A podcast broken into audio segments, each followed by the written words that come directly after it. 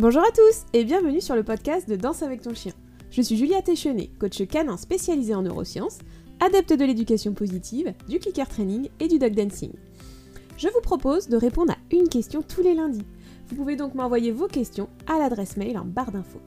Elles peuvent concerner l'éducation du chiot ou du chien, les méthodes d'apprentissage, les techniques de dog dancing, mais vous pouvez aussi me poser des questions sur l'histoire de mes chiens. Alors je vous dis à tout de suite pour la question de la semaine.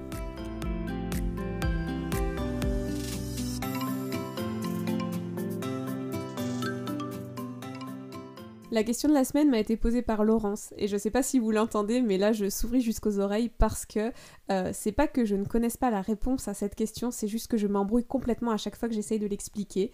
Un petit peu comme euh, Émile dans La Cité de la Peur quand il essaye de dire euh, on ne peut pas tromper mille fois une personne mais on peut tromper, enfin bon bref, peut-être que vous comprendrez ce que je veux dire ou peut-être pas mais c'est pas grave. Donc la question de Laurence est quand est-ce qu'on peut considérer qu'un ordre est appris par le chien? Et donc quand est-ce qu'on peut passer à un autre apprentissage? Alors, on considère qu'un ordre est appris par le chien quand, quand on donne un ordre, il l'exécute. C'est-à-dire, je dis assis, le chien s'assoit. Quand on donne cet ordre et que le chien ne fait pas un autre mouvement, c'est-à-dire on dit assis et le chien se couche, là on considère qu'il n'est pas appris. Quand on donne un autre ordre et que le chien fait euh, le premier ordre, c'est-à-dire on dit coucher au chien et le chien s'assoit. Donc ça veut dire qu'il s'assoit sous un autre ordre.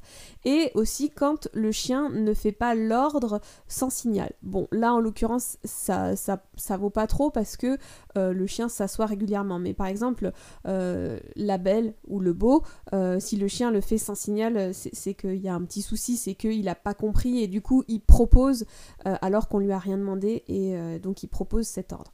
Il y a quatre choses à prendre en compte pour être sûr que le chien a bien compris l'ordre. La dernière, elle est à mettre entre guillemets. Euh, et donc, euh, Laurence me dit oui, mais est-ce que euh, aller dehors après pour bah, justement lui apprendre dans un autre endroit, est-ce que ça, ça fait partie bah, de l'apprentissage de l'ordre? Alors non, ça c'est de la généralisation. En fait, le, quand l'ordre, il est, enfin quand le mouvement est sous signal sans euh, distraction, on considère que l'ordre est compris. Ensuite, on parle de généralisation, c'est-à-dire qu'il va falloir que cet ordre soit bien généralisé malgré qu'il y ait de plus en plus de distractions aux alentours, qu'on ajoute de la durée, de la distance. Euh, voilà, donc ça va être autre chose, ça c'est autre chose à travailler. Et bien sûr, une fois que l'ordre est sous signal, euh, ensuite, il, normalement, il est compris. Et parfois, le chien peut euh, ben, avoir besoin d'une petite session de rappel, mais la session de rappel sera beaucoup plus courte que la session d'apprentissage. Voilà, donc j'espère que cette réponse courte mais un petit peu compliquée euh, vous aura plu. N'hésitez pas à me poser d'autres questions si vous en avez. Euh, vous pouvez aussi noter le podcast sur une application comme Apple Podcast par exemple et puis le partager autour de vous pour m'aider un petit peu à faire connaître ce petit podcast. Je vous dis à la semaine prochaine pour la question de la semaine. Salut, salut